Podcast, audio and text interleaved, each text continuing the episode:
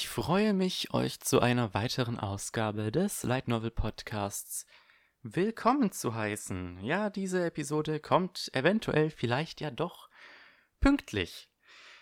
Huh, wir haben aber einiges auf dem Plan, denn letzten Monat gab es eine gigantische Flut an neuen Anime-Ankündigungen von Light Novels.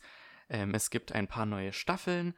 Es gibt auch tatsächlich ein paar neue Light Novel-Lizenzen, sowohl von englischer als auch von deutscher Seite. Also wir sind heute wirklich ähm, ja, voll bepackt, was das angeht. Ich glaube, ich habe vorhin nachgezählt. Ich glaube, es gibt allein acht neue Anime-Ankündigungen. Und äh, ganz zu schweigen von den Trailern, die es noch gab. Es gab ähm, unter anderem erste Teaser zu Mushoku Tensei, Infinite Dendrogram und Baccarina. Und ähm, das muss ich jetzt einfach mal an der Stelle kurz erwähnen. Der Trailer von Mushoku Tensei sieht ja mal Hammer aus. Also wow.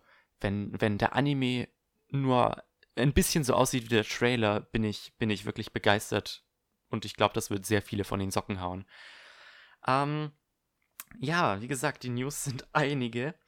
Äh, mal schauen, wie lange wie, wie lang wir brauchen, da durchzukommen. Aber das ist nicht alles, denn äh, die Anime-Season, die Anime-Herbst-Season ist letzten Monat angelaufen und da habe ich, lass mich nochmal nachgucken, fünf Anime-Serien angefangen, die auf Light Novels basieren, über die ich hier reden werde.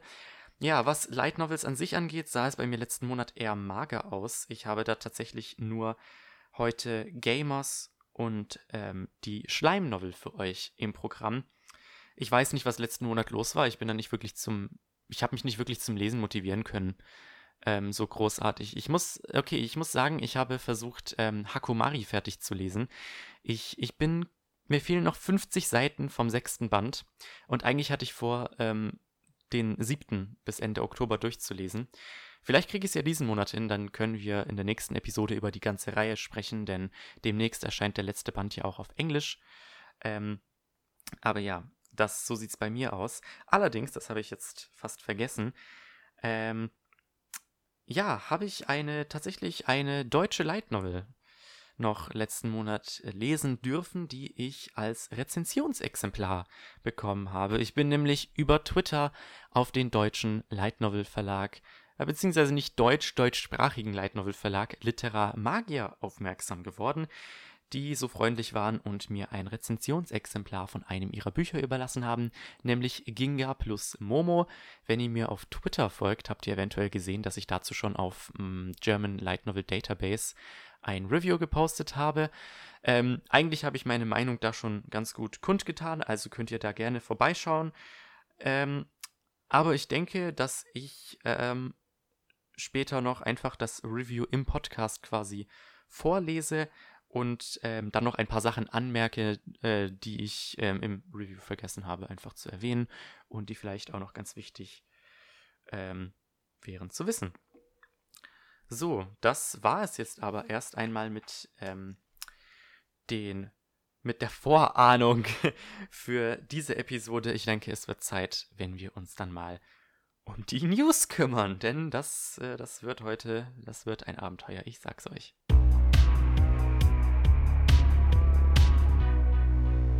Wollen wir das heutige News-Segment doch mit einer weiteren Staffelankündigung beginnen. Denn ja, tatsächlich, Strike the Blood will einfach nicht sterben und bekommt tatsächlich eine vierte Staffel erneut im OVA-Format. Im September erschien ja die zehnte und damit letzte Episode der dritten Staffel. Und im März, meine ich, soll es dann auch schon mit Staffel 4 losgehen ähm, die insgesamt zwölf Episoden umfassen wird, also tatsächlich mehr wie eine komplette Staffel als die letzten beiden. Ähm, die Staffel soll von März bis Juni erscheinen auf insgesamt sechs DVDs. Mehr Infos sind aktuell nicht dazu bekannt. Ähm, ich weiß, irg in, irgendwo ähm, konnte man angucken, welche, ähm, welche Light Novel Volumes die dritte Staffel abgedeckt hat. Ich glaube, die haben tatsächlich bis Band 17 der Light Novel abgedeckt, was ich sehr interessant finde, vor allem weil es halt äh, so wenige Episoden sind. Also äh, die zweite Staffel hatte acht Episoden und die dritte hatte zehn Episoden. die jeweils anscheinend eine normale Länge hatten, also die üblichen 24 Minuten. Und dass man da dann so viele Volumes gleich covert, das ist sehr überraschend. Bin dann gespannt, wie das mit der vierten Staffel weitergeht. Die Novel müsste auch mittlerweile schon 19 oder 20 Bände haben. Also, ja, ich will dringend in, in Strike the Blood reingucken, einfach weil es scheint, als wäre das eine der ähm, wenigen Anime-Adaptionen, die tatsächlich ähm, die Light Novel komplett abdecken. Oder, naja, was heißt komplett? Äh, so gut es halt komplett geht. Bei 20 Bänden. Aber springen wir doch zu der nächsten News. Ähm, diesmal keine neue Staffel, sondern eine ganze Anime-Ankündigung. Und zwar The Misfit of Demon King Academy erhält eine Anime-Adaption. Ich kenne die äh, Light Novel unter dem Namen, unter dem japanischen Namen Mao Gakuin no Futeki Gosha und ich habe auf jeden Fall im Podcast irgendwann über den ersten Band der Webnovel geredet. Ich fand den ersten Band der Webnovel ganz gut. War ganz spaßig. Ich habe danach nicht weitergelesen. Die Novel ist unglaublich beliebt. Also ich glaube, die hat jetzt mittlerweile sechs Bände oder so. Und mich wundert es ehrlich gesagt, dass Yen Press da noch nicht zugeschlagen hat, weil das sieht genau, das sieht nach etwas aus, was genau in, in den ihr Programm passt. Ähm, ja, bisher gibt es keine News dazu. Es gibt halt einen Anime. Und ja, das ist soweit die News. Wo es aber ein paar konkretere News gibt, das ist bei der nächsten Anime-Ankündigung. Und zwar geht es um die zweite Staffel von The Irregular at Magic High School. Ja, Überraschung, Überraschung, tatsächlich bekommt Irregular doch noch eine zweite Staffel, allerdings nicht vom Studio Madhouse. Die erste Staffel und der Film, meine ich, wurden ja beide von Studio Madhouse produziert. Die zweite Staffel, die allerdings nächstes Jahr anlaufen soll, ähm, wird von Studio 8-Bit oder 8-Bit animiert. Ähm, die Anime-Serie soll den sogenannten Visitor Arc abdecken, der die Bände 9 bis 11 der Light Novel umfasst. Ähm, das bedeutet also voraussichtlich, dass die zweite Staffel nur 12 bis 13 Episoden haben wird. Aber ehrlich gesagt, so unglaublich beliebt wie die Light Novel in Japan ist, würde es mich nicht wundern, wenn direkt im Anschluss eine dritte Staffel angekündigt wird. Ähm, denn wirklich jeder Band ist äh, verkauft, äh, über 100.000 Exemplare in Japan. Ähm, es gibt auch mittlerweile 30 Bände. Soweit ich das sehe, langsam soll, irgendwann sollte die Reihe auch dem Ende zulaufen, fällt mir gerade ein. Aber ja, wurde Zeit, dass endlich die zweite Staffel kommt. Und wie gesagt, ich bin gespannt, wie es anime-technisch dort weitergeht. Springen wir mal von Animes äh, etwas weiter weg nach Deutschland, wo es eine neue Light Novel Lizenz von Ultraverse gibt.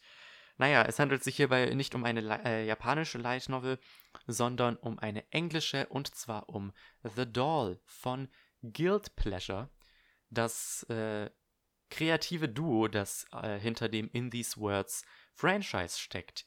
Ja, die Novel erscheint am 13.03. voraussichtlich bei uns zum Preis für 12 Euro. Ich gehe mal stark davon aus, ähm, dass die Novel wieder im Großformat sein wird, wie die anderen Guild Pleasure Sachen.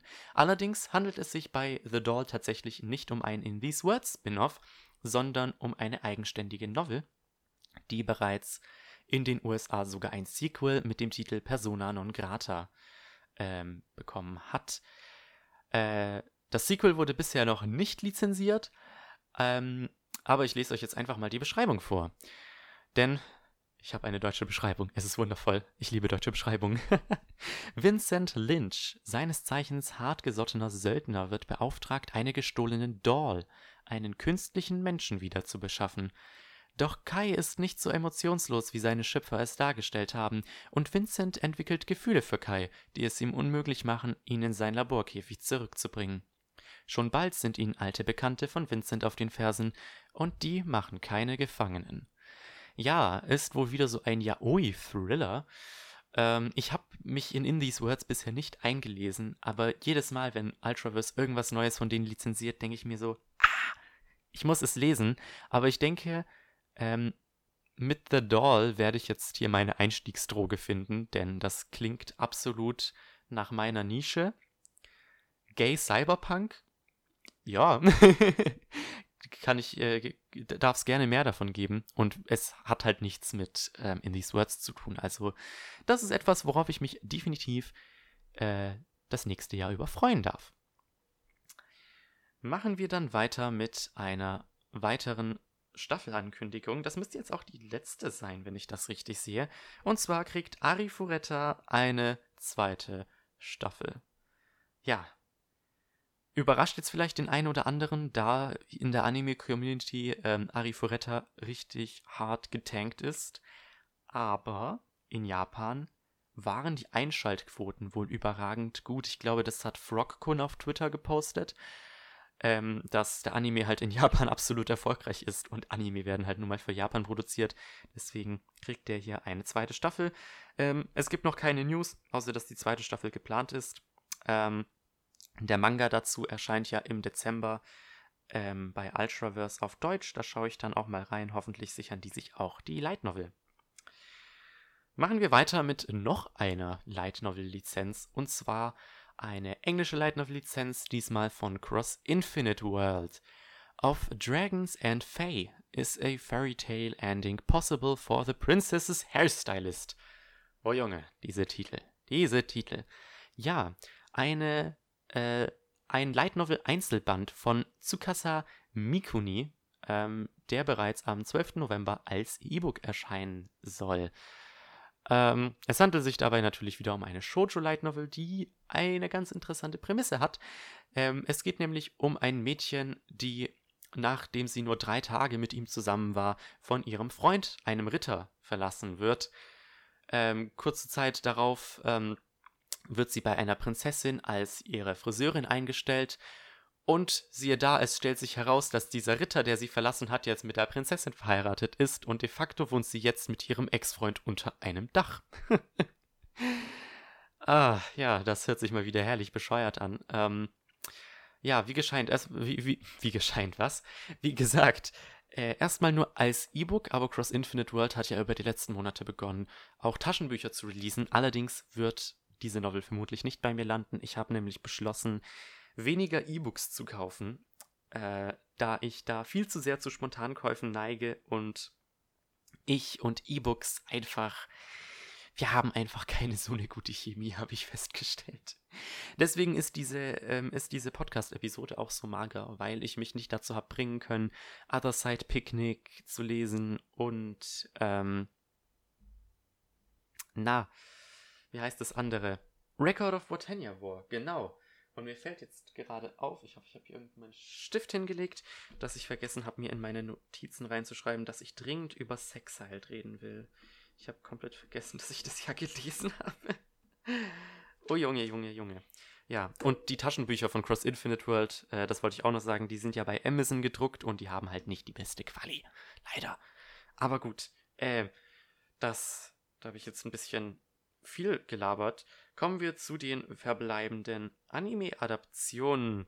Oh Junge, einiges ist dabei, worauf ich mich sehr freue. Es sind, es sind alles nur ähm, Anime-Ankündigungen ohne sonstige große News, also die meisten haben davon kein, davon haben kein Erscheinungsdatum, so wie auch ähm, die erste neue Anime-Ankündigung, nämlich Bottom Tier Character Tomosaki erhält ein Anime. Irgendwann. Mehr Infos gibt's darüber nicht.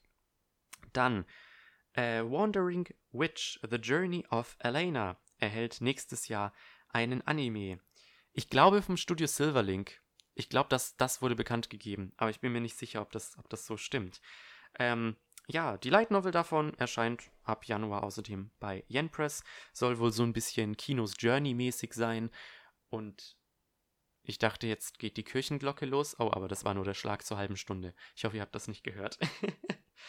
ähm, dann machen wir weiter. Genau, die nächste News ist, dass I've been killing slimes for 300 years and maxed out my level ein Anime erhält. Eine ebenfalls recht beliebte Light Novel von Kisetsu Morita, von dem so ziemlich alles gerade bei Yen Press erscheint. Ähm, bisher sind sieben Bände bei Yen Press draußen. Ich glaube, in Japan gibt es sogar schon zehn. Äh, mehr News, äh, mehr Infos gibt es aber nicht über den Anime. Dann Suppose a kid from the last dungeon boonies moved to the starter town. Ich hoffe, ich habe den Titel nicht komplett verkackt. Ähm, bekommt auch ein Anime, voraussichtlich nächstes Jahr. Es gibt dazu sogar schon einen kleinen Trailer. Ähm, die Novel erscheint am 5. bei Yen Press. ist nicht ganz meine Sache, interessiert mich nicht so sehr. Der Trailer sieht nice aus, vielleicht gucke ich ja mal in den Anime rein. Aber bei der Flut an Light Novel Animes wird das immer schwieriger. Die nächste Anime-Ankündigung ist Our Last Crusade or The Rise of a New World. Äh, eine Light Novel von Kees Sasane mit bisher sieben Bänden in Japan. Der erste erschien vor kurzem bei Yen Press auf Englisch. Auch hierzu gibt es sonst keine Infos. Und die allerletzte Ankündigung ist von einer Boys Love Light Novel, was sehr interessant ist, weil Boys Love Light Novels tatsächlich eine Sache ist, von der ich immer vergesse, dass die tatsächlich noch existieren. Ich habe irgendwie das Gefühl, das ist so ein Relikt vergangener Zeiten, was hauptsächlich daran liegt, dass äh, Tokyo Pop so 2005 bis 2010 einige davon lizenziert hat. Diese hier trägt den Titel Is it Yes or No or Something in Between? Ähm, diese Light Novel erscheint seit 2014, hat bisher drei Bände sowie ein zweiteiliges Spin-off und in eben diesem Spin-off wurde verkündet, dass ähm, eine Anime-Adaption für diese Reihe äh, in Produktion ist. Ja, mehr News gibt es darüber nicht. Es gibt nicht mal irgendwie eine Fanübersetzung oder sowas für diese Light Novel. Äh, deswegen muss man sich wohl überraschen lassen, was uns da erwartet. Huh, geschafft. Zumindest was die ganzen Anime-Ankündigungen angeht. Ich bin langsam ein bisschen aus der Puste. Ähm, aber zwei News fehlen noch. Ähm, zwei Lizenz-News. Einmal eine englische News von Yen Press. Die haben nämlich angekündigt, dass sie Makoto Shinkais Weathering with You veröffentlichen. Und zwar am 17.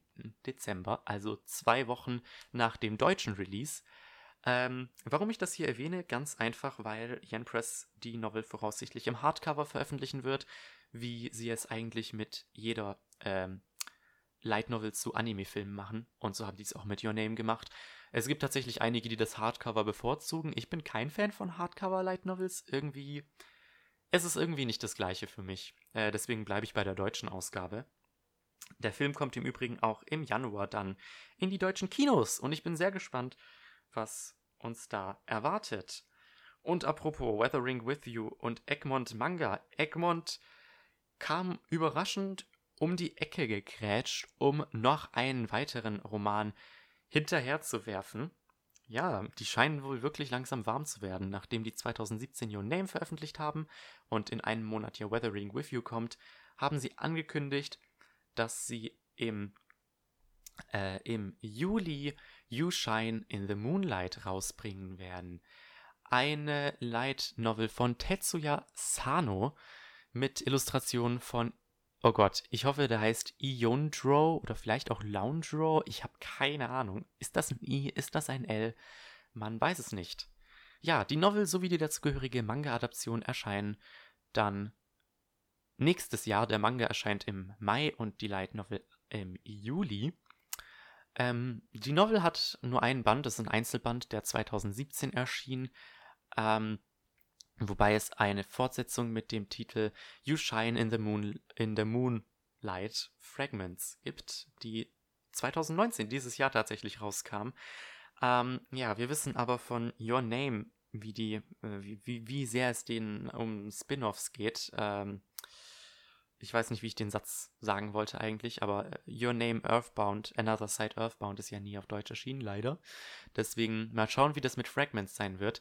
Das ist aber ganz interessant, ähm, was You Shine in the Moonlight angeht. Erstmal, der Illustrator hat auch die Cover-Illustration von, ähm, na, von I Want to Eat Your Pancreas gemacht. Also vielleicht ähm, möchte Egmont das Buch dazu rausbringen auf Deutsch. Das wäre natürlich cool.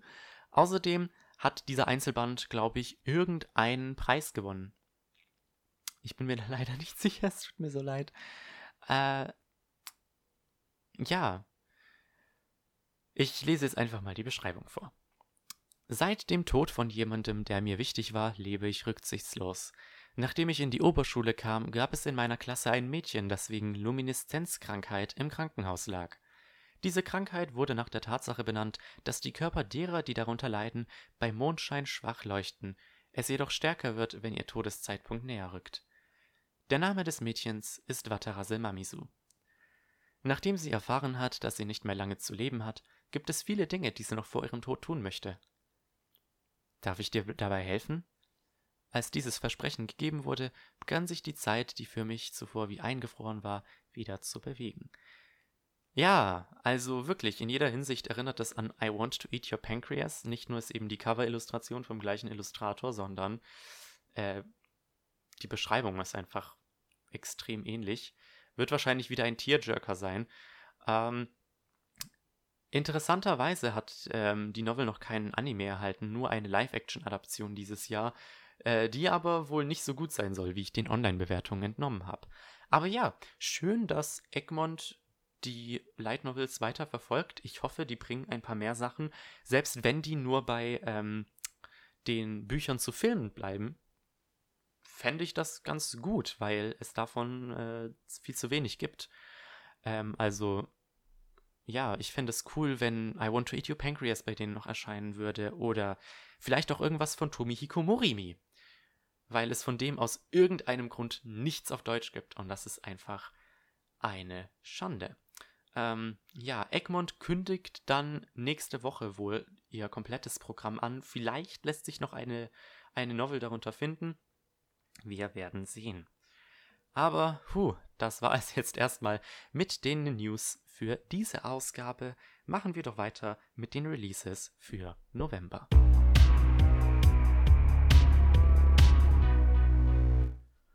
Alrighty, versuchen wir doch mal so schnell wie möglich durch die Releases für November 2019 durchzulaufen. Den Anfang macht An Archdemon's Dilemma How to Love Your Elf Bride. Am 5. November erscheinen nämlich die ersten zwei Bände als Taschenbuch bei J-Novel Club. Ich habe den ersten Band als E-Book damals gelesen, wo der rausgekommen ist. Ich fand's okay. Es war nichts, wo ich mir dachte, ich muss es ganz dringend weiterlesen. Deswegen habe ich es auch nie weitergelesen. Und deswegen wird auch das Taschenbuch nicht bei mir landen. Ähm, weiter geht's am gleichen Tag mit dem ersten Band Demon Lord Retry, der als E-Book bei J-Novel Club erscheint. Der Anime lief ja letzte Season und ich habe die ersten drei Folgen gesehen und ich fand ihn eigentlich ziemlich gut. Irgendwie fanden alle den richtig kacke. Äh, ja, wie gesagt, ich äh, schraube meinen E-Book-Konsum zurück. Also sollte der, äh, die Novel erfolgreich genug für einen Paperback-Release sein, werde ich da gerne zuschlagen. Weiter geht es ebenfalls am 5. November mit Suppose a Kid from the Last Dungeon Boonies äh, Move to the Starter Town. War das der Titel? Ich hoffe, ihr wisst, was, was ich meinte. Last Dungeon Boonies. What the fuck? Ähm, ja, der erste Band erscheint als Taschenbuch und als E-Book bei Yen Press am 5. November. Machen wir weiter ähm, äh, mit dem 7. November und dem ersten Band von Magic User Reborn as a Max Level Wizard. War das der korrekte Untertitel? Ich habe es mir nicht komplett aufgeschrieben, leider. ähm, der erste Band erscheint da am 7. bei Seven Seas als E-Book. Der Taschenbuch-Release folgt im Dezember. Am 12. November geht es dann mit ähm, Of Dragons and Fae weiter. Der Einzelband erscheint, wie gesagt, bei Cross Infinite Word als E-Book. Ähm, weiter geht es dann ebenfalls am 12. mit ähm, The Strongest Demon Lord is Reincarnated as a Typical Nobody. Ich, auch wieder einer dieser Titel, wo ich mir nicht sicher bin, ob ich mir den ko korrekt gemerkt habe. Der erste Band erscheint ähm, am 12. bei Yen Press als Taschenbuch und als E-Book. Am 14. geht es weiter mit dem einzigen deutschen Light Novel Release für diesen Monat, und zwar dem dritten Band Goblin Slayer bei Ultraverse. Am 17. November geht es dann weiter mit dem ersten Band von Altina the Sword Princess bei J-Novel Club als E-Book. Ähm, ich freue mich unglaublich, dass J-Novel Club die Reihe endlich lizenziert hat. Das ist nämlich eine Reihe von dem Autor von How Not to Summon a Demon Lord und eine der beliebtesten Light Novel Reihen überhaupt so. Ähm, ich hoffe, dass J-Novel Club da einen Taschenbuch-Release rausbringt. Aber so erfolgreich wie How Not to Summon a Demon Lord war, dass es eben Taschenbuch-Release gekriegt hat, sollte Altina das, denke ich, auch schaffen. Und dann würde ich die Reihe sogar lesen. Und schließen wir das Ganze ab ähm, bereits am 19. November mit Konosuba An Explosion on This Wonderful World. Der erste Band erscheint nämlich am 19. als Taschenbuch und als E-Book bei Yen Press. Goody, goody, goody. Hätten wir das doch tatsächlich in unter einer halben Stunde geschafft. Dann können wir auch gleich zum regulären Programm übergehen und fangen am besten mit den Light Novels an, die ich letzten Monat gelesen habe.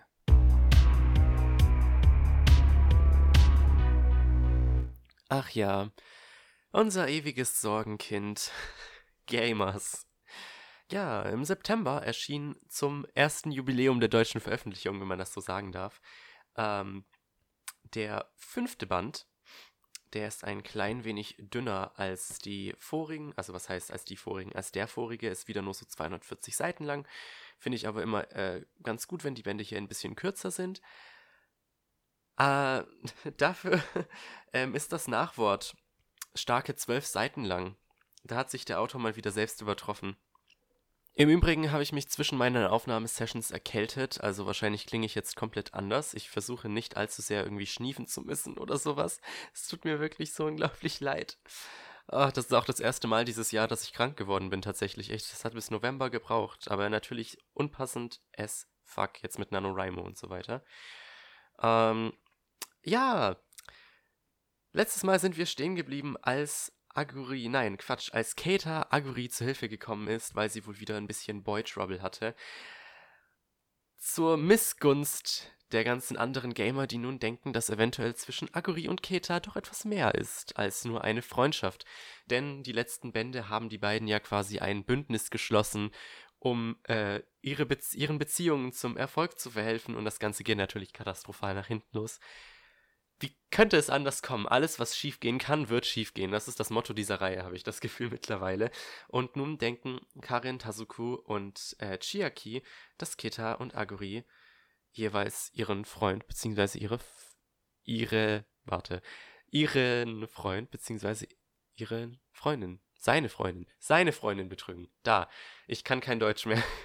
Grammatik, wer ist das? Warum haben wir keine geschlechtsneutralen Pronomen? Ähm, ja. Und ähm, darum geht es jetzt so ein bisschen in diesem Band, zumindest zeitweise, dass die beiden oder dass äh, die drei anderen versuchen aufzuklären, was da wirklich zwischen den beiden läuft. Ähm, Aguri kommt natürlich, oder also Aguri kommt, glaube ich, gewissermaßen dahinter, was die äh, anderen denken und schafft es irgendwie so, dieses diesen Gedanken, dass Keta und Aguri zusammen sind, ähm, ja, ihnen aus dem Kopf zu schlagen. Ähm, und stattdessen, um die Beziehung zu festigen, dachten sich Tazuku und Karin einfach, sie gehen mal mit äh, Aguri und Keta jeweils auf ein Doppeldate, um zu schauen, ob äh, ja ihre Partner ihnen wirklich treu sind. Und ich glaube, das ist auch dieser Band tatsächlich, in dem der Anime endet. Allerdings bin ich mir ziemlich sicher, dass der Anime ein anderes Ende hat, weil so wie dieser Band mal wieder endet. Oh Junge, dieses ganze. Oh. Diese ganze, diese ganze Sache mit diesem Spiel am Ende. Also die spielen ja dieses, dieses, äh, dieses Spiel, wo die so zu zweit sich an den, Händen, äh, an den Händen halten müssen und durch einen Gang laufen müssen, ohne den anderen jeweils sehen zu können. Ähm, und so wie die aufgeteilt sind, das war, das war das Spannendste überhaupt. Also erstmal, wie die so, wie die so alle gerätselt haben. Okay, wenn diese Farbe, wenn, wenn ich grün nehme, dann komme ich mit Rot zusammen. Das bedeutet, ich muss jetzt grün nehmen und dann muss Keta rot nehmen und dann sind wir beide zusammen und so weiter. Und das war so das Spannendste überhaupt, dass die so, wie die so versucht haben, so jeweils die Farben zu kriegen, mit denen sie mit halt ihren Partnern zusammenkommen, während Chiaki und Konoha, die auch noch irgendwie dabei waren, so gar keinen Plan haben, was eigentlich Sache ist und sich dann, beziehungsweise Konoha, das war doch Konoha, die sich einfach spontan dazu entscheidet, das Ganze zu sabotieren, einfach weil Baum. Es war so funny. Und dann kommt auch noch so Echi und sagt so, oh, das Problem ist aber mit den Farben, dass, dass, die, dass es irgendwie viermal rot gab oder irgendwas in der Richtung. Und ich dachte mir nur so, nein. Und dann die ganze Auflösung. Ich meine, allein die ganze Szene, wie die ganze Szene geschrieben war, dass dann zum Beispiel äh, Aguri dachte, dass sie mit Tazuku wäre und Keta natürlich dachte, dass er mit Karin wäre und beziehungsweise dachte nicht irgendwie Tazuku, dass er mit Keta wäre weil wegen den Farben, das war so, das war so unglaublich witzig zu lesen. Ich war mega verwirrt, aber ich habe mir den Arsch abgelacht während dieser, während dieses letzten großen Kapitels.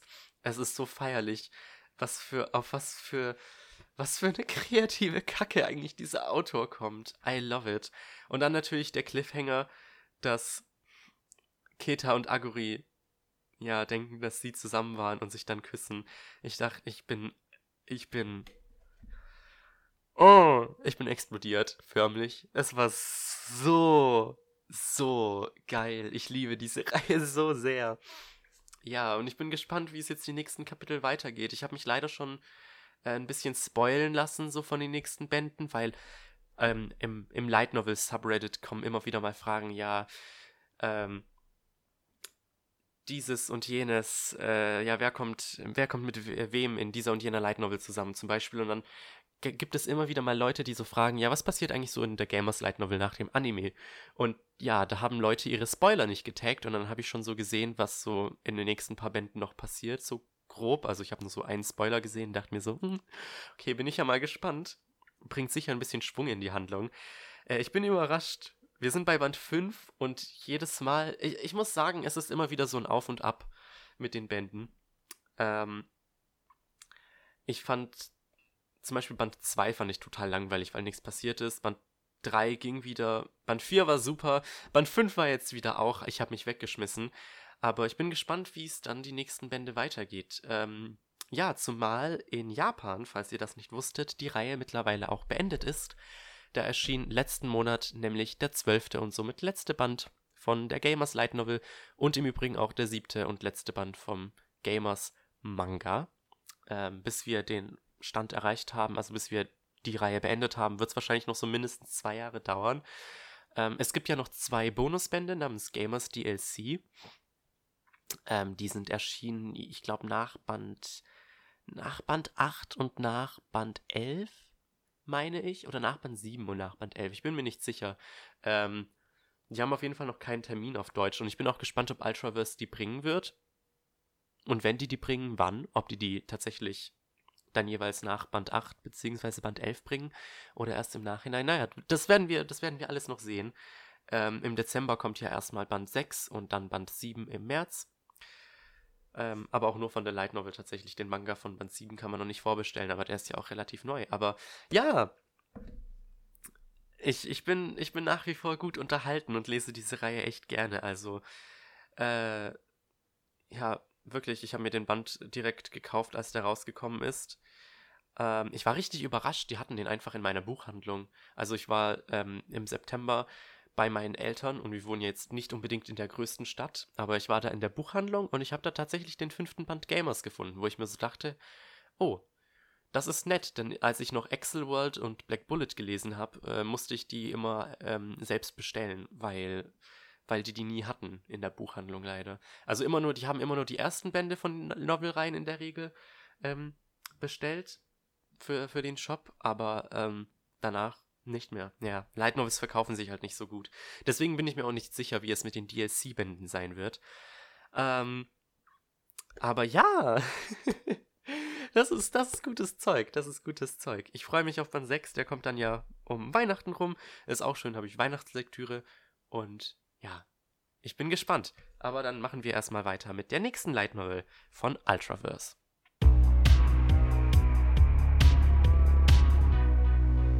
Ja, die Schleimnovel hat auch den zweiten Band jetzt erhalten, dann im Oktober.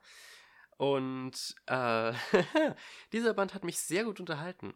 Also ich hatte, ich meine, ich fand den ersten Band ja gut. Ich hatte so ein bisschen meine Problemchen damit, aber dieser Band war durchgehend ziemlich unterhaltsam.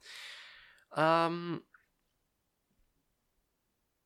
ja, wo beginne ich? Also, der Hauptplot dieses Bandes ist ja, dass äh, Rimuru Besuch von drei, nein, Quatsch, nicht von drei, von sechs Ogern bekommt, meine ich. Äh, die denken, dass Rimuru äh, ihr Dorf zerstört hat, weil er ja so mächtig ist. Ähm, Rimuru schafft es allerdings das Ganze irgendwie zu klären und die Oger schließen sich schlussendlich Rimuru an, damit er ihnen hilft, gegen die Orks zu kämpfen, die eben dieses Dorf zerstört haben und äh, nun wohl auch auf dem Vormarsch sind, um den ganzen Wald dem Erdboden gleichzumachen. Ja, das äh, ist ein guter Einstieg gewesen.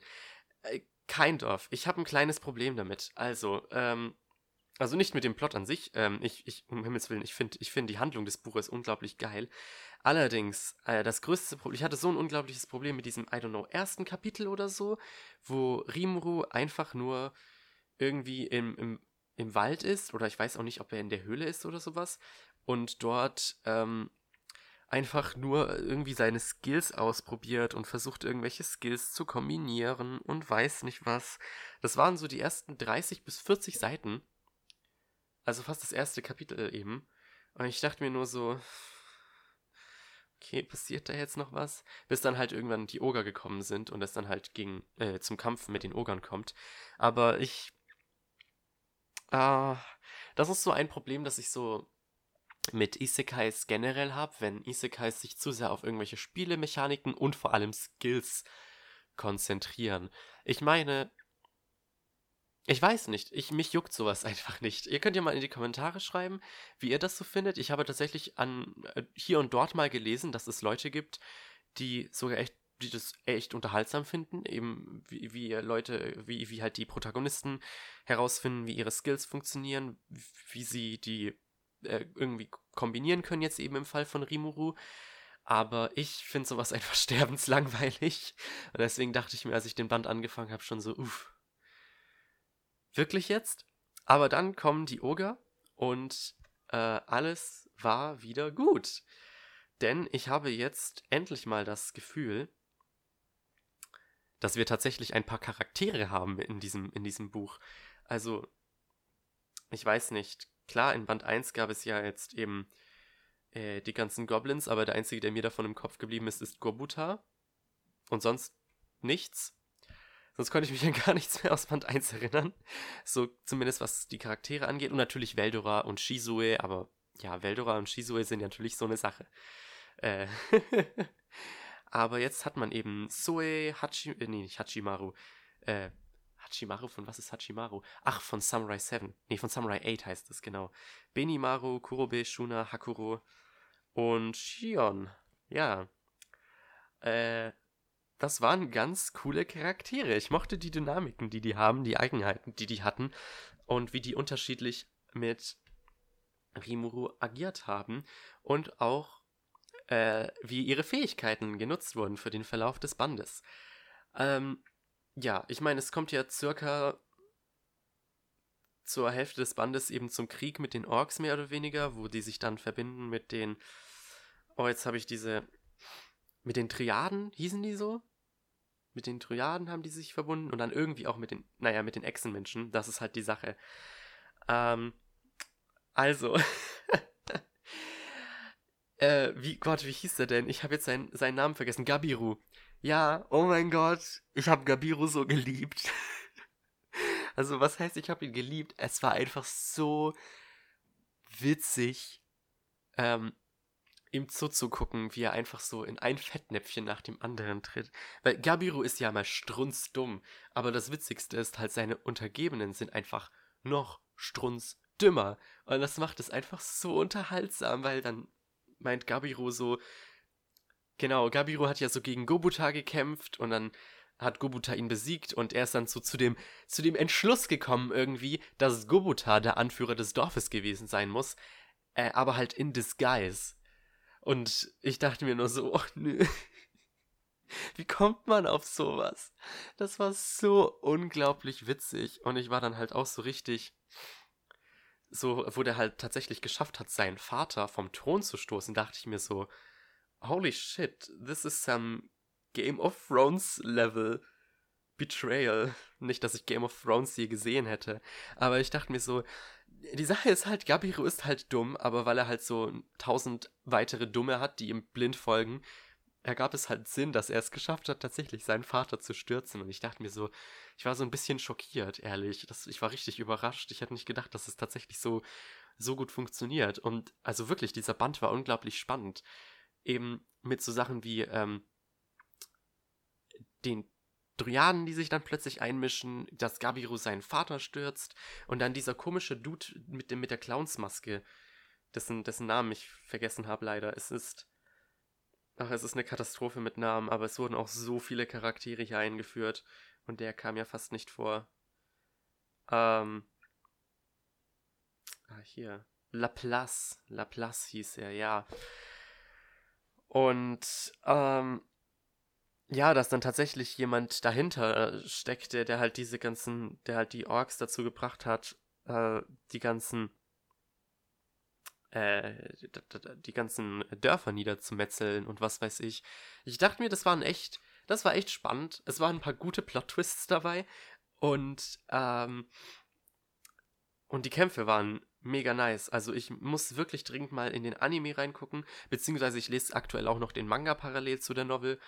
Ähm, und ja.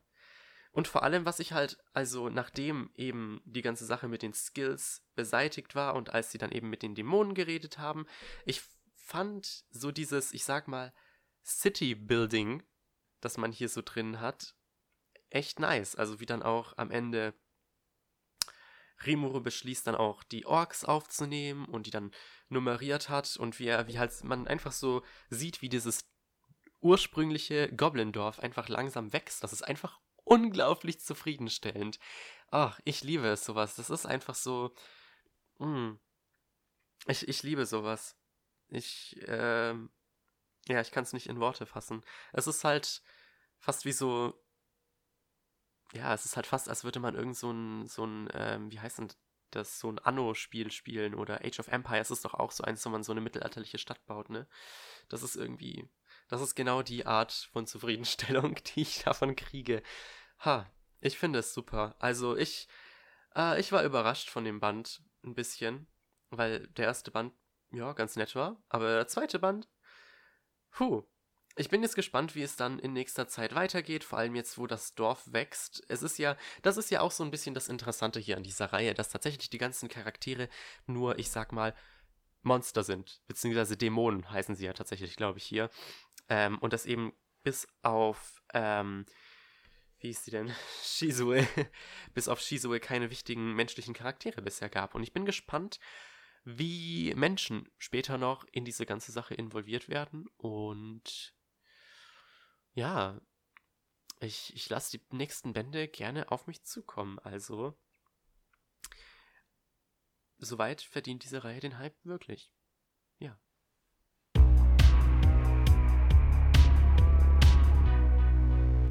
Gut, dann gehen wir doch zum äh, einzigen englischen Release, über den ich heute reden will. Und zum einzigen E-Book-Release und wahrscheinlich zum letzten E-Book für eine lange Zeit, denn ich habe beschlossen, meinen E-Book-Konsum ein bisschen zurückzustellen. Ähm, aber diese Reihe werde ich definitiv weiterkaufen. Und zwar handelt es sich hierbei um Sexiled. My sexist party leader kicked me out, so I teamed up with a mythical sorceress. Band 1. Von Aniko, oder ist es Amiko? Wait. Bin mir nicht ganz sicher. Ich glaube Amiko Kairuda mit Illustrationen von Kazutomo Miya. Ach ja, es, ah, ah. Ich habe, das ist schon ein, einen Monat her, seit ich dieses Buch gelesen habe. Und ich habe es ich habe es irgendwie vollkommen vergessen. Es ist einfach, es ist einfach irgendwie so ganz nach hinten in meinem Kopf gewandert und das ist mir erst vorhin wieder aufgefallen, während, während der Aufnahme eben, dass ich so sogar vergessen habe, das in meinen Notizen für diese Podcast-Folge reinzuschreiben.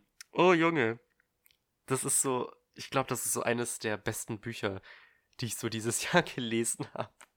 Also, der Titel nimmt es ja schon vorweg. Protagonistin Tanja Artemitschow ist eine Magierin, die allerdings von ihrem äh, Partyleader aus der Party gekickt wird, weil sie eine Frau ist. Ja, danach geht sie außerhalb der Stadt, um ein bisschen, ähm, um sich ein bisschen abzureagieren, indem sie einfach mal ein paar Berge in die Luft jagt, denn obwohl sie laut ihrem Partyleader ja keine so eine gute Magierin ist, ist sie eigentlich ziemlich overpowered und durch ihre Explosion erweckt sie aus Versehen eine Zauberin aus ihrem 300 Jahre andauernden Schlaf wieder, namens Laplace. Laplace, die natürlich aus einer Zeit stammt, in der noch etwas andere Standards galten, äh, ist etwas überrascht, dass Tanja aus ihrer Party gekickt wurde, denn sie ist eigentlich eine ziemlich großartige Magierin. Und mit einem Kuss macht sie sie von einer Magierin zu einem Magi Knight. Ja, es hat Yuri-Elemente drin. Und es ist wundervoll. Äh, natürlich, dieses Buch redet sehr viel über Sexismus, aber auf eine wirklich wirklich unterhaltsame Weise. Ähm, es sind, es sind, es, es geht dabei nicht nur um, ja, irgendwelche sexistischen Sachen, die sich in Fantasy-Romanen finden lassen, wie man das zum Beispiel auch hier sieht. Zum Beispiel, ähm, tragen Frauen kaum, kaum Kleidung, ähm, weil angeblich sie Mana durch die Haut besser absorbieren können, wenn sie halt weniger Kleidung tragen was Laplace aber weiß, ist kompletter Bullshit, weswegen sie Tanja erstmal eine richtig nice Rüstung kauft, die ihren Körper auch gut schützt. Ähm, sondern es geht auch wirklich um so Sachen, die man so mm, auf, auf das Real Life und auf unsere heutige Zeit übertragen kann. Ähm, ich meine, das ganze Buch ähm, ist entstanden, als herauskam, dass die Tokyoter Universität sowie viele andere die ähm, Testergebnisse von Aufnahmeprüfungen bei Frauen gefälscht haben, dass weniger Frauen angenommen werden, weil angenommen würde, sie würden ja eh heiraten und wahrscheinlich dann nicht mehr arbeiten. Und dieses Thema wird sogar direkt angesprochen. In fact, ähm, es gibt eine kurze Storyline in diesem Band, wo es darum geht, dass ein Mädchen eine Magierin werden will und dafür auf eine Schule eben für Magier will.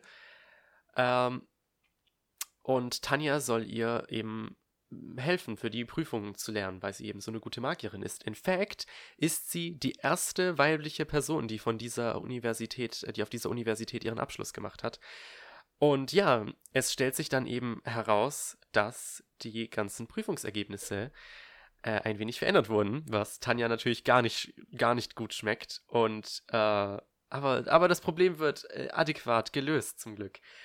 Ähm, also eben hier diese Inspiration wurde auch direkt ins Buch verbaut.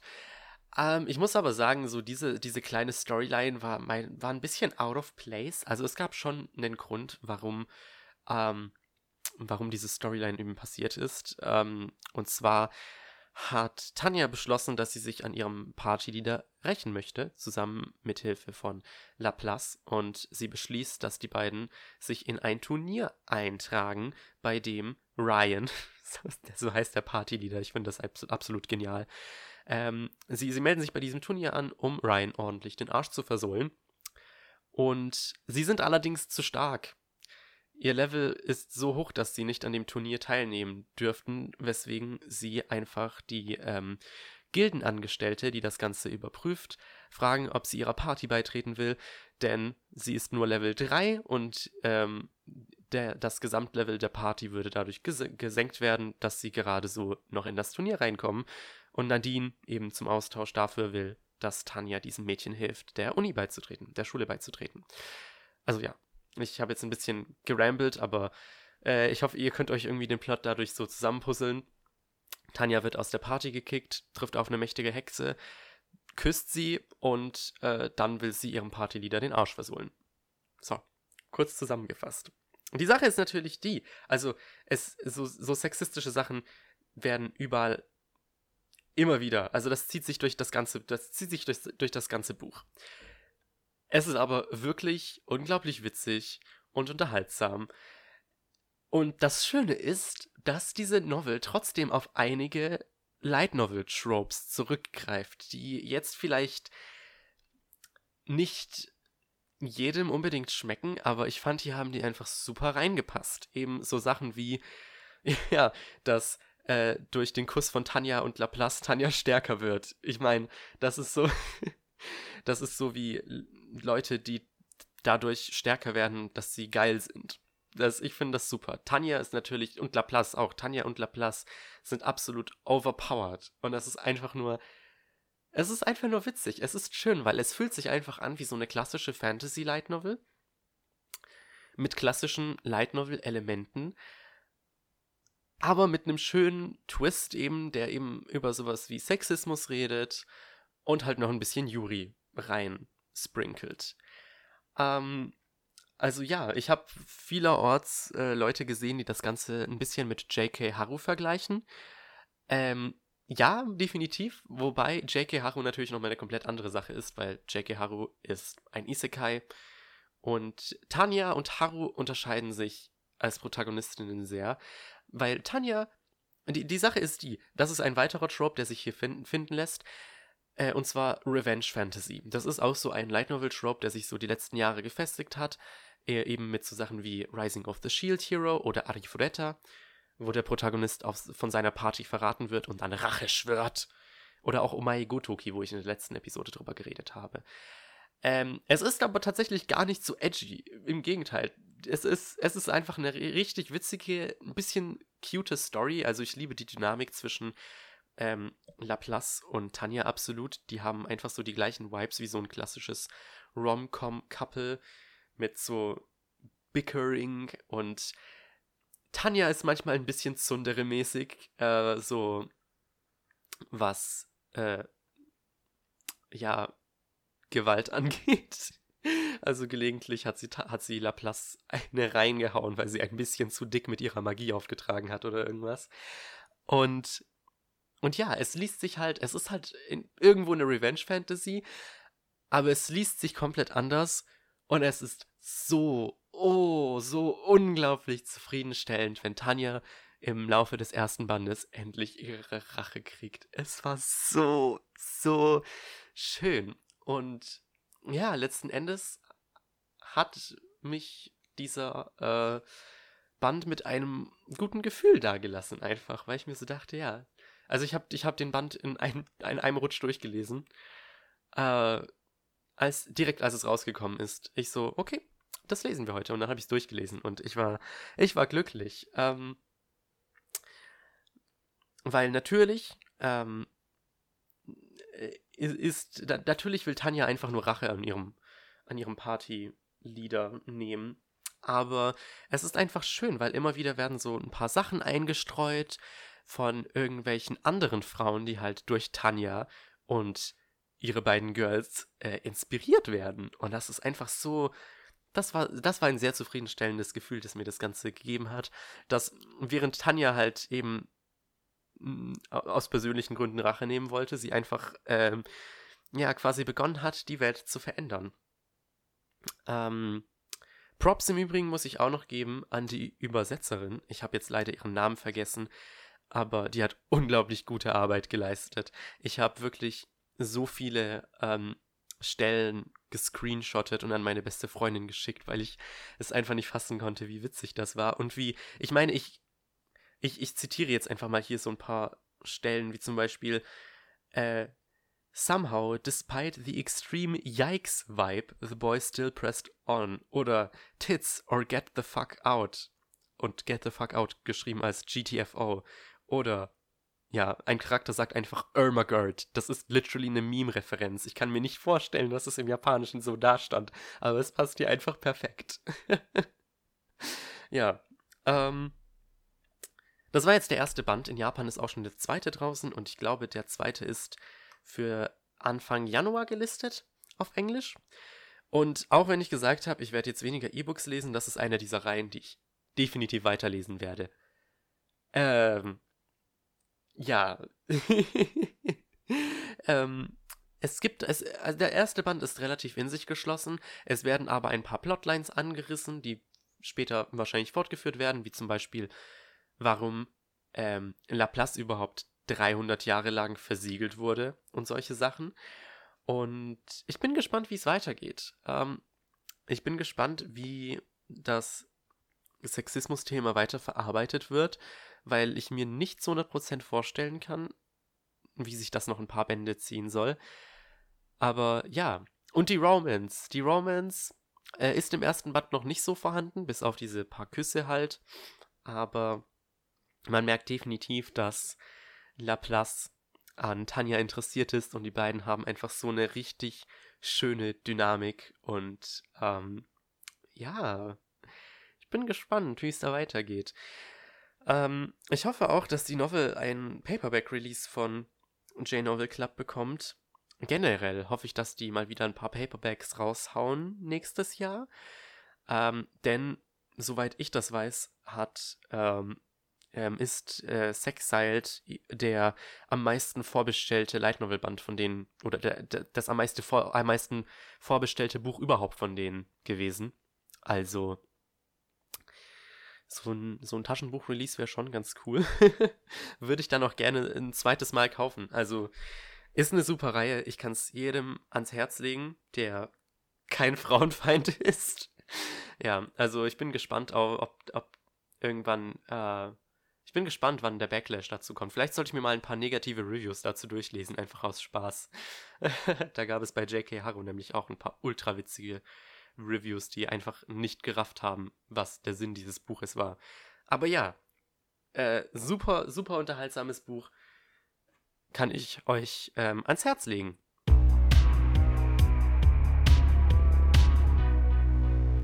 Gut, dann kommen wir doch zum letzten Buch für heute. Und zwar wäre das Ginga plus Momo, beziehungsweise es kann gut sein, dass das Plus stumm ist. Ich bin mir nicht sicher.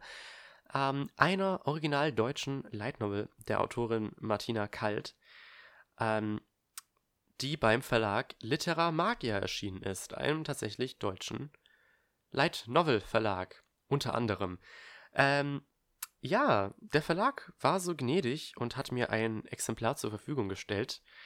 Ähm, und ich habe da bereits vor circa zwei Wochen ein ähm, Review auf germanlndb.wordpress.com veröffentlicht.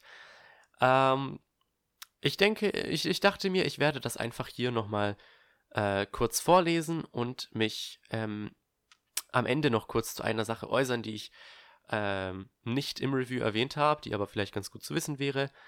Ähm, also ja, fangen wir an. Wenn in den Hafenbars von Eger sogar altgediente Waldraumfahrer ihre Geschichten nur im Flüsterton erzählen, gibt es eine junge Frau, die besonders gut zuhört. Momos Herz schlägt für die dunklen Geheimnisse des Universums, egal ob verbotene Gegenstände, geheime Kulte oder Visionen von fremden Welten. Sie hungert nach verbotenem Wissen. Eine harmlos wirkende Spur führt sie zu einem Ritual, welches die Barrieren unseres Universums durchbricht. Die Ginga-Plus-Reihe erzählt die Abenteuer von Männern und Frauen, die in einem dicht besiedelten Universum ihr Glück suchen und es manchmal sogar finden. Deutsche Light Novels an sich sind ja bereits ein seltenes Gut, darum ist es immer wieder eine nette Überraschung, wenn man auf einen Verlag stößt, der es tatsächlich wagt, Light Novels deutscher Autoren zu verlegen Autorin Martina Kalt präsentiert uns eine Reihe an Space-Opera-Novellen, die zwar im gleichen Universum angesiedelt sind, aber mit jedem Band die Geschichte einer anderen Hauptfigur erzählen. Zwar handelt es sich hier um Science-Fiction, ich wurde aber positiv überrascht, dass es hier bei weitem nicht so technisch zugeht wie beim durchschnittlichen Sci-Fi-Werk. Stattdessen überrascht Ginga plus Momo mit einem spannenden, genreunüblichen Twist, der die Geschichte in unvorhersehbare Richtungen führt ich habe mir fassungslos an den Kopf gegriffen, als ich gemerkt habe, dass Hinweise auf den Twist bereits seit Anfang des Buches da waren, ich sie nur nicht erkannt habe. Außerdem hat die Novelle es trotz ihrer Kürze geschafft, eine wirklich interessante Science-Fiction-Welt aufzubauen, ohne uns mit technischem Fachchinesisch zu langweilen. Darum sind ihre Geschichten auch für Sci-Fi-Einsteiger geeignet Meiner Meinung nach hat sie genau den Charme, den ich von einer Space Opera erwarte, und ich freue mich darauf, dieses Universum in den weiteren Bänden erkunden zu können. Die größte Schwäche dieses Buches war meiner Meinung nach die Hauptfigur Momo. Ich hatte die meiste Zeit das Gefühl, sie würde nur eine passive Rolle in der Geschichte einnehmen, an manchen Stellen wurde sie regelrecht vom Plot umhergeschubst. Zwar kann ihr Verhalten durch einige Enthüllungen gegen Ende gewissermaßen entschuldigt werden, jedoch hinterließ es bei mir trotzdem einen bitteren Nachgeschmack der Text wird durch die fantastischen Illustrationen von Akira J.W. aufgelockert, die sowohl in Schwarz-Weiß als auch in Farbe die Geschichte begleiten.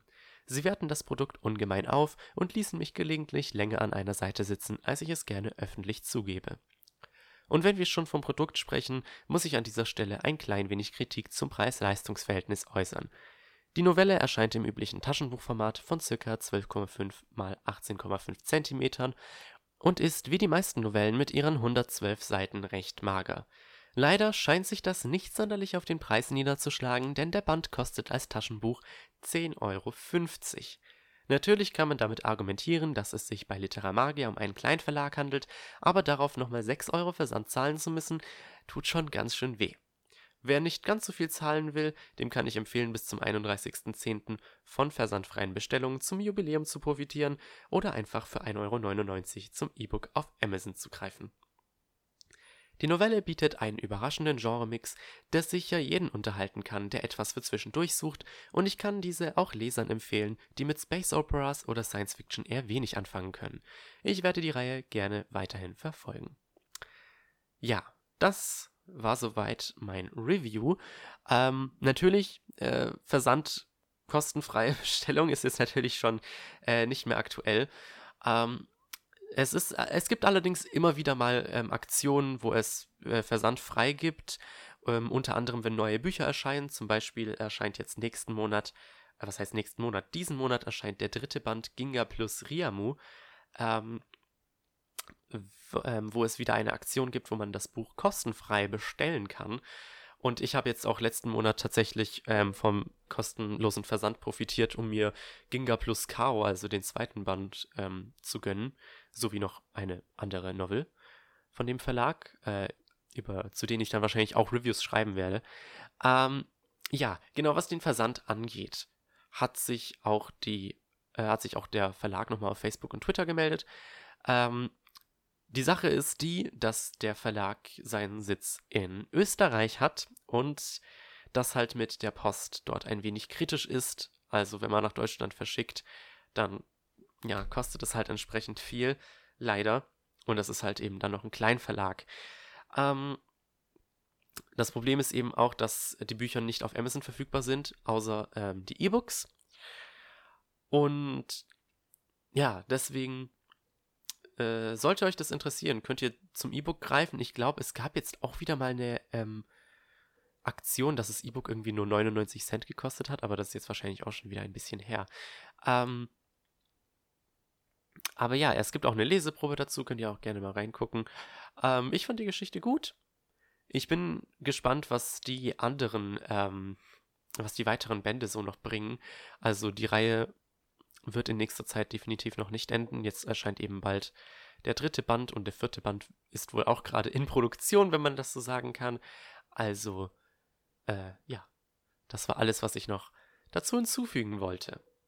Ähm, das war es jetzt erstmal mit den Novels für diese Ausgabe. Machen wir doch weiter mit den paar Anime-Serien, die ich angefangen habe. Ähm, denn die Herbstseason hat ja vor kurzem begonnen und alle schreien, weil es sage und schreibe sechs Isekai-Anime gibt. Aber ich gucke tatsächlich nur, beziehungsweise ich gucke nicht mal alle Anime davon. Ich habe in fünf Anime reingeguckt und über die werde ich jetzt ein bisschen äh, Tee spillen. ich wollte irgendwas mit Senf sagen, aber ich glaube, ich wollte, über, über die wollte ich meinen Senf dazugeben. Na, das kann man so nicht sagen, glaube ich. Deswegen spiele ich jetzt Tee. nächste, nächste Ausgabe gibt es dann eventuell Senf.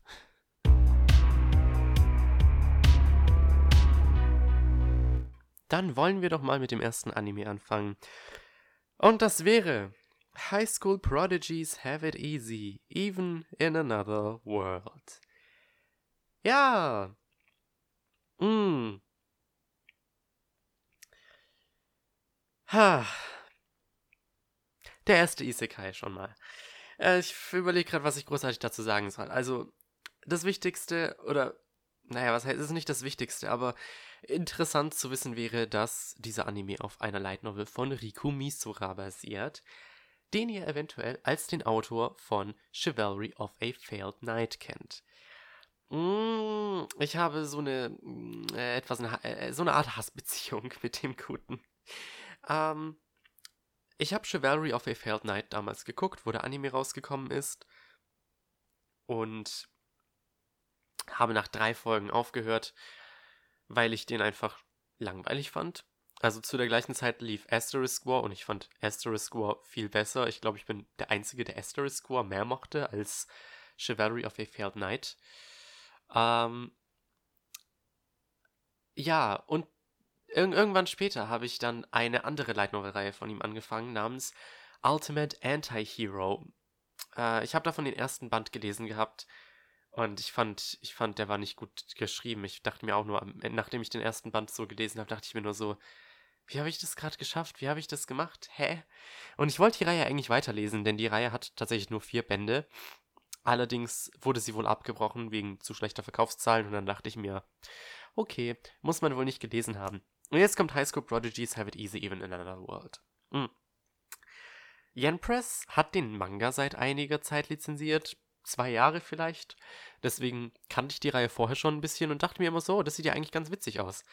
Jetzt habe ich in den Anime geguckt und jetzt denke ich mir so, I mean, it is alright, I guess. Es ist nicht wirklich schlecht. Äh, es ist aber definitiv nicht gut. Ich, äh, ich weiß nicht, was ich davon halten soll. Also ich muss sagen, ich habe die erste Folge geguckt und danach nicht weitergeguckt, weil ich mir so dachte, alright, das ist, glaube ich, nichts, was man gesehen haben muss. Ich dachte mir so, ich, ich dachte mir, wahrscheinlich wird das so sein wie mit Isekai Cheat Magician, dass ich eigentlich die ersten Folgen ganz okay finde, aber dann einfach das Interesse immer mehr sinkt und deswegen habe ich es gleich gelassen nach der ersten Folge, vor allem weil der Autor bei mir keinen so einen guten Track Record hat. Ähm, ja, deswegen ich meine, also es geht eben um diese Gruppe aus sieben Highschool-Schülern, die in eine andere Welt kommen. Und jeder dieser Highschool-Schüler hat ein ganz besonderes Talent, in dem er unglaublich gut ist. Was zum Teil absolut absurd ist. Like, einer von denen ist ein Magier, so ein Girl ist ein Ninja und die kann nichts anderes außer Nin Nin sagen aus irgendeinem Grund. Und dann gibt es noch irgendeine Schwertkämpferin und den Rest habe ich vergessen. Und das Problem, ich konnte einfach schon daran sehen, dass wahrscheinlich das Ganze sehr schnell sehr langweilig wird, weil außer diesen Quirks, die getarnt sind als Persönlichkeiten, äh, die Charaktere einfach nicht viel zu bieten haben. Und ich dachte mir dann so, okay. Ich denke, das ist nichts, was man geguckt haben muss und das ist eigentlich auch alles, was ich jetzt zu dieser Serie sagen will, weil ich auch nicht mehr als die erste Folge geguckt habe. Tja, machen wir weiter.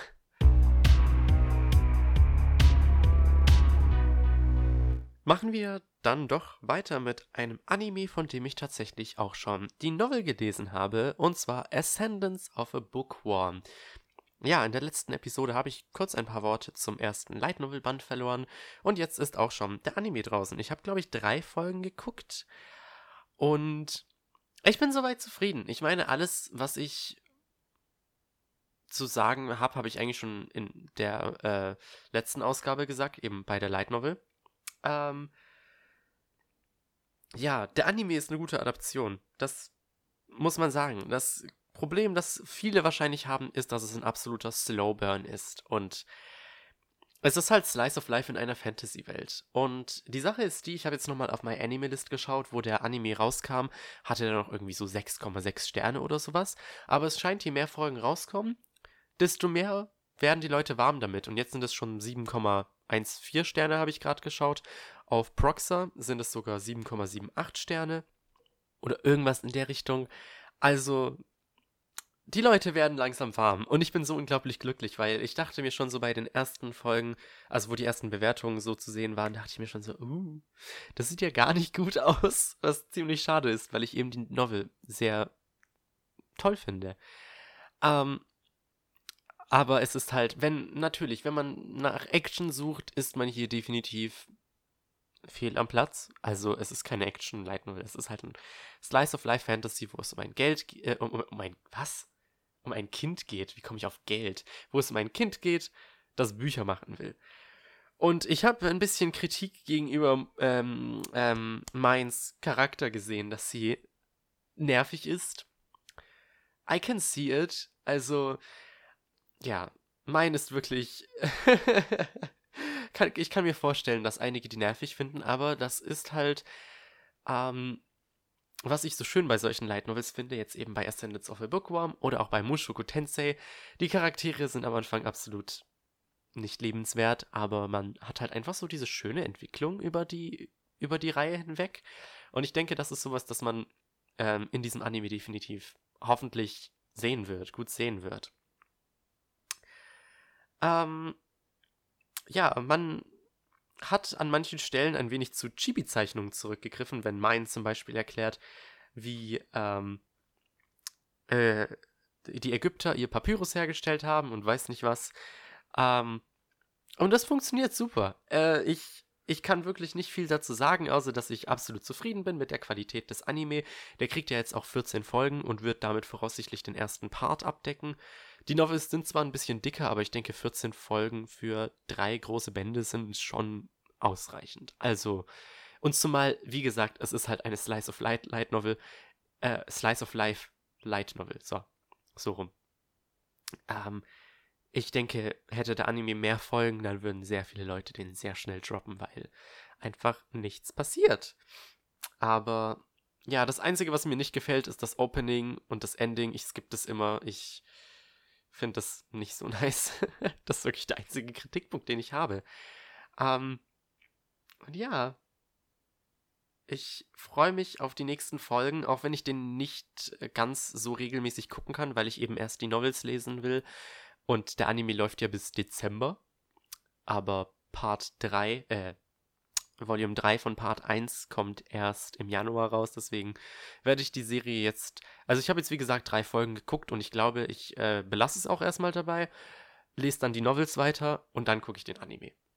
So, das ist jetzt mein Plan.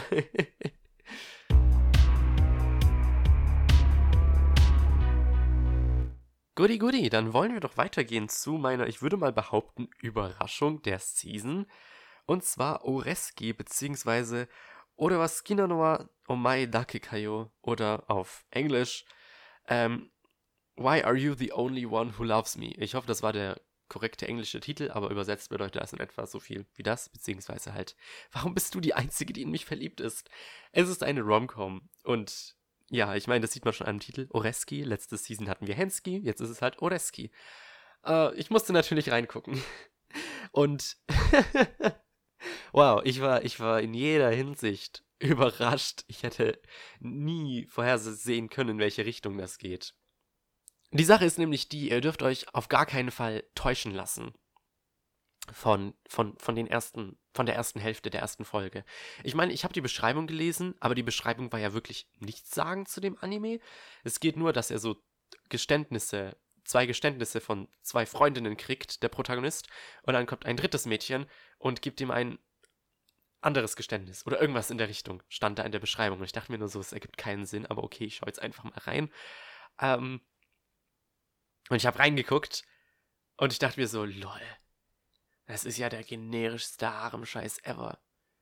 Und dann, dann so nach der Hälfte der ersten Folge hat es plötzlich Klick gemacht, als Protagonist Joro seine wahre Persönlichkeit entfesselt hat. Und ab da war es einfach nur Comedy pur. Es stellt sich nämlich heraus, dass Joro ein absolutes Arschloch ist und nur diese Harem-Protagonisten-Fassade aufrecht erhält, weil er ein Harem-Protagonist werden will. Und die beiden, die beiden Girls, seine Kindheitsfreundin und die Schülerratspräsidentin, machen ihm ein Geständnis, nämlich, dass sie in seinen besten Freund verliebt sind. Und da denkt er sich nur so, what the fuck? Und dann kommt noch dieses dritte Mädchen, das ihm tatsächlich ein Liebesgeständnis macht. Allerdings ist er absolut nicht an ihr interessiert, denn sie ist gruselig und eine Stalkerin. Ja, und ab da nimmt das Chaos, dieses Liebespentagon, seinen Lauf. Ich fand es zum Schreien komisch. Also die ersten drei Folgen, gehe ich mal davon aus, haben den ersten Band abgedeckt, weil die ersten drei Folgen eine kohärente, abgeschlossene Handlung hatten. Und äh, ich dachte mir so, am Ende, was ist gerade passiert? Also es hat wirklich Riverdale-Level von überdramatisch erreicht. Ich habe geschrien, weil ich mir einfach nur so dachte, was passiert hier eigentlich? Und ja, also wirklich, lasst euch von der ersten, von dem Ersteindruck nicht täuschen. Es wird, es wird eine super witzige Romcom werden. Ähm, schaut, schaut am besten mal in die ersten drei Folgen rein, dann habt ihr so, ein abgeschlossen, so eine abgeschlossene Handlung. Mittlerweile sind auch schon fünf Folgen draußen tatsächlich. Ich habe die fünfte Folge gestern geguckt noch. Und, äh, also Folge 4 und 5 habe ich gestern geguckt. Und es geht danach auch weiter wieder in, in sehr absurde Richtungen. Die Comedy ist on point. Die Animation ist super. Es gibt so unglaublich viele, also was heißt unglaublich viele? Es gibt einige Anspielungen auf so Sachen wie zum Beispiel Jojo oder da war auch einfach eine Kaiji-Referenz, wo ich mir so dachte, wow, damit habe ich nicht gerechnet. Das Einzige, was ein bisschen problematisch ist, ich habe es mit englischen Subs geguckt und die haben einfach Jahre Jahre da sehr richtig scheiße übersetzt. Die hätten das einfach so auf Japanisch lassen können. Also es war eine Jojo-Reference für den Fall, dass ihr das nicht wusstet. Ich weiß nicht, warum ich das weiß. Ich meine, es ist Jojo. Ich habe Jojo nie gesehen, aber ich kenne alle Jojo-References. Ähm, aber ja.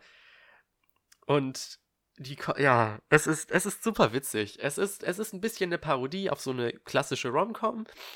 Ähm, ist aber irgendwie doch noch eine Rom-Com, was ich ein bisschen gruselig finde angesichts der Tatsache, dass der Protagonist einfach ein Arschloch ist und richtig fake und ja, wie auch immer. Aber ich bin unterhalten. Und ich mag, ich, ich liebe vor allem die Character Designs von diesem Anime. Ähm, die originale Light Novel, ich weiß nicht mehr, wer der Autor ist, aber der Illustrator ist äh, Buriki. Und der hat die äh, Illustrationen für Denpa Onato Seishun Otoko gemacht. Und noch für irgendeine andere Light Novel, die mir gerade nicht einfällt. War es zufällig, äh, wie hieß es denn? Bokoa Tomodachi ga Sukunai? I don't have many friends? Haganai? Ich glaube, das war das. Und ich liebe die, seine Character Designs, die sind einfach absolut gorgeous. Also, ähm, selbst einfach nur so Background-Charaktere sehen richtig gut aus. Ähm, und ja, ich bin positiv überrascht von diesem Anime. Also klar, es erfindet das Rad nicht neu, aber wenn ihr auf der Suche nach einer Romcom seid, die super witzig ist, seid ihr hier gut beraten. Ich glaube, vielen, also den meisten schmeckt das definitiv besser als Hensky. Und ich meine, ich fand Hensky absolut witzig. also, ähm, ja. Es ist, wie gesagt, schaut, schaut rein. Ich kann es ich kann's nur empfehlen. Es ist definitiv, definitiv eine Erfahrung.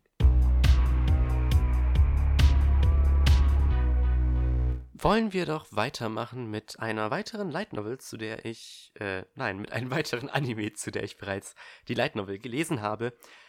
Es handelt sich um niemand Geringeres als äh, This Hero is overly, nein, Moment. The Hero is overpowered, but overly cautious. So ist der Titel. Ja. Ich habe ja über den ersten Band geredet vor einigen Monaten, als der rausgekommen ist. Ähm, der zweite Band kommt offiziell erst am 5. raus, aber ich habe den schon seit einer Woche bei mir im Regal stehen. Äh, muss den dringend lesen. Ich hänge so hinterher bei Light Novels. Ich würde so gerne Light Novels lesen können, aber ich habe gerade keine Zeit dafür. Ähm, ja, ich war ja begeistert von dem ersten Band. Ich fand den äh, super witzig, super unterhaltsam. Und jetzt kommt eben der Anime von Studio White Fox. Ähm, ich war anfangs ein bisschen skeptisch, als die ersten Character Designs und die ersten Trailer kamen, weil ich die Illustrationen in der Light Novel ziemlich nice finde, weil die ein bisschen was Unüblicheres sind. Die haben ein bisschen so einen Shoujo-Stil, ehrlich gesagt. Und die Character Designs im Anime sahen einfach sehr nach Moe aus. Also, ja. Ich, ich dachte mir dann nur so, äh. Die Sache ist jetzt allerdings die, jetzt nachdem ich die ersten zwei oder so was Folgen geguckt habe, äh, es funktioniert unglaublich gut. Also, ähm, ich, ich fand den, ich fand es super witzig.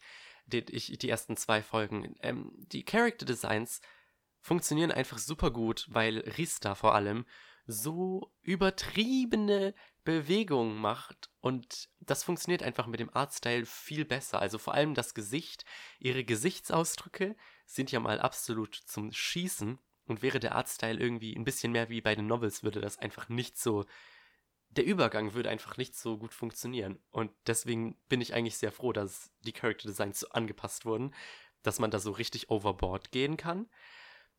Was aber das Ganze noch um Längen besser macht, das ist das Voice Acting. Also Ristas Stimme ist ja mal gottgleich. Es ist super.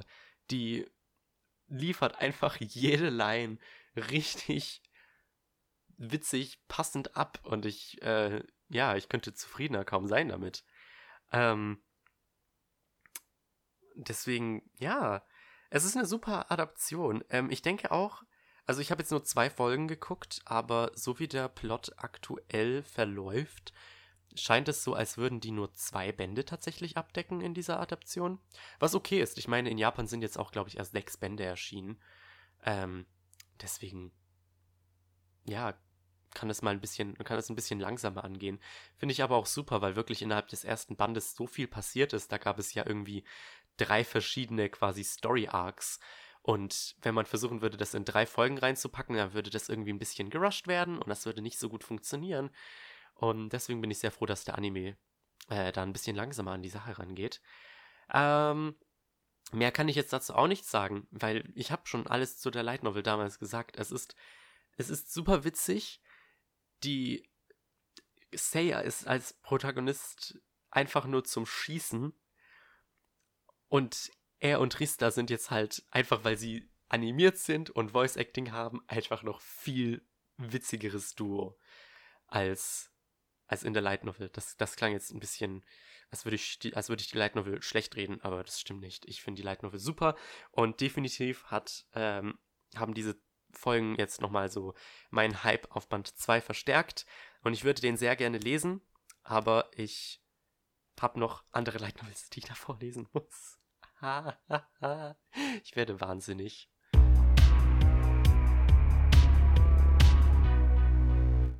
Gut, dann kommen wir aber auch zum letzten Anime in dieser Ausgabe und einem weiteren ewigen Sorgenkind, nämlich Sword Art Online. Ja, die vierte Staffel hat begonnen, beziehungsweise der erste Teil der vierten Staffel. Ja, ähm, Alicization lief ja von Oktober 2018 bis März 2019 und hatte 24 Folgen. Und jetzt kommt Sword Art Online Alicization War of Underworld das 23 Episoden haben soll. Allerdings soll die Serie wohl ein Splitcore werden. Das heißt, wir kriegen jetzt voraussichtlich 12 Episoden, vielleicht, vielleicht 11, vielleicht 13. Und dann im April wahrscheinlich ähm, dann die letzten Episoden, die noch fehlen. Ähm, ja, das finde ich ein bisschen, hm, weil ich gehofft habe, dass ich dann bis April damit durch bin und mir dann die Light Novels auf Polnisch bestellen kann, weil auf Polnisch ist Band 21 schon draußen und ich würde das gerne lesen können. Ähm, aber ähm, ja, ich weiß nicht, wo ich anfangen soll. Ich habe ja zweimal in diesem Podcast über Alicization geredet. Einmal, wo die ersten paar Folgen rauskamen, wo ich mir noch so dachte, wow, ich bin richtig blown away. Das war richtig gut. Und dann, als als die erste Staffel vorbei war, dachte ich mir so, hm, die zweite Hälfte war wirklich nicht so geil. Ähm, ja, jetzt habe ich drei Folgen gesehen von der neuen Staffel und ich denke mir so, okay, es ist in Ordnung. Äh, ich habe ich hab auch hier wirklich nicht viel dazu zu sagen. Also ich, ähm, also Kirito nach seinem Kampf gegen Administrator, ähm, ist nicht mehr so ganz bei Sinn, wenn man das so sagen kann. Und ich dachte mir jetzt so, also als man halt, man sieht halt, Alice ist jetzt ähm, zurück in das Dorf zurückgekehrt, von dem Yujio und Kirito herkommen und lebt dort nun zusammen mit Kirito ähm, alleine im Wald. Und als ich dann Kirito eben in dem Rollstuhl gesehen habe, dachte ich mir so, oh nein, er hat Depressionen, weil sein Freund gestorben ist und hat keine Motivation mehr zu kämpfen wie originell. Aber es stellt sich dann zum Glück heraus, dass ähm, das tatsächlich nicht der Grund ist, warum Kirito so kaputt ist, sondern dass ähm, es eben bei dem Angriff von, von, von dieser Armee am Ende von der dritten Staffel, boah, Sword Art Online ist so wild, äh, dass da ähm, irgendeine Fehlfunktion gab und Kirito deswegen quasi Kiritos Seele wurde quasi teilweise kaputt gemacht. Und ähm, ja, das ist jetzt so der Hauptkonflikt. Alice wohnt jetzt nämlich eben wieder in ihrem Dorf, aber die Integrity Knights haben sie gefunden und wollen, dass sie zurückkehrt, um gegen die Monster aus dem Dark Territory zu kämpfen oder irgendwas in der Richtung. Ich habe komplett vergessen, was der Plot war überhaupt von dieser, von dieser Staffel. Und ich dachte mir, das waren jetzt eben die ersten eineinhalb Folgen. Ich dachte mir so, okay, das war ganz nice. Man hatte ein paar echt gut aussehende Kämpfe. Was allerdings so das Highlight für mich war, war dann so die zweite Hälfte, wo, ähm, also die zweite Hälfte der drei Folgen, wo ähm, wir uns dann eben auf der Ocean Turtle befinden, ähm, zusammen mit Asna und so weiter. Und ähm, man findet dann heraus, was die Motivation, warum diese Armee da eingebrochen ist und was eben Asna und die ganzen anderen Leute gedenken zu machen. Und Asna will jetzt eben auch nach Underworld, um Kirito zu retten, wo ich mir denke, you go, girl. Endlich mal Screentime für Asuna. Ich meine, Lifa soll auch noch wichtig werden und Sinon und die ganzen Girls halt, wo ich mir so denke, das ist super. Sword Art Online hat so einen großen Cast und anstatt dass man den mal nutzt, führt man die ganze Zeit neue Charaktere ein, die dann vergessen werden. Toll. Ja. Ich, es ist ganz solide. Es, es ist, es hat nicht den Hype-Level, den die ersten paar Folgen von Alicization hatten, einfach weil die zweite Hälfte richtig kacke war äh, und ich deswegen meine Erwartungen vermutlich sehr niedrig halte, aber soweit, soweit bin ich zufrieden eigentlich. Einziges Problem, das ich habe, ist jetzt eben diese Armee, das sind ja Amerikaner, die die ganze Zeit random englische Wörter reinschmeißen und dann natürlich mit übelstem gebrochenen Englisch, weil es halt japanische Voice Actor sind. Was ich absolut cringy finde. Ich bin froh, dass ich das meiste aus dem Gedächtnis gestrichen habe, was die gesagt haben.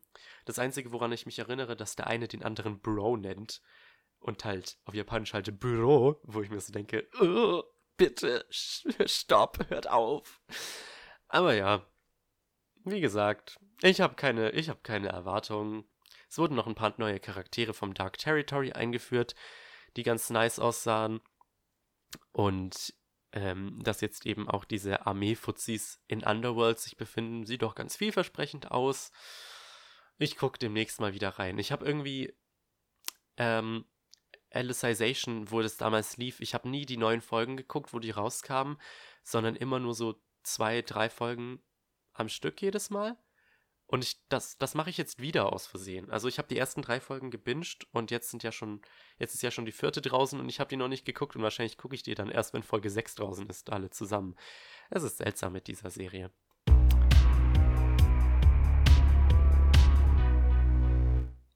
Aber ja, das war es jetzt soweit ähm, mit dieser Ausgabe von dem Light Novel Podcast. Ein, ein wenig magerer. Ähm, ja, wie gesagt, ich bin nicht dazu gekommen, so viel zu lesen. Ich habe jetzt eine unglaubliche Backlist ähm, an Novels. Ascendance of a Bookworm, zwei Bände Infinite Dendrogram, Torture Princess, Overpowered Hero, World's Strongest Rearguard und bald kommt noch eine neue Lieferung rein. Warum tue ich mir das an? Ich habe keine Zeit, das alles zu lesen eigentlich. Ich hoffe, ich schaffe das noch irgendwie, das so zwischen, mein, zwischen meinen ganzen anderen Stuff, den ich aktuell mache, reinzuquetschen. Aber wir werden ja sehen, wie das Ganze funktioniert. Wie auch immer. Ich wünsche euch noch einen schönen Tag, Nacht, Abend, Nachmittag, wann auch immer ihr das hören möget. Und wir sehen uns dann, wie geplant, hoffentlich Anfang Dezember wieder. Bis dann und ciao.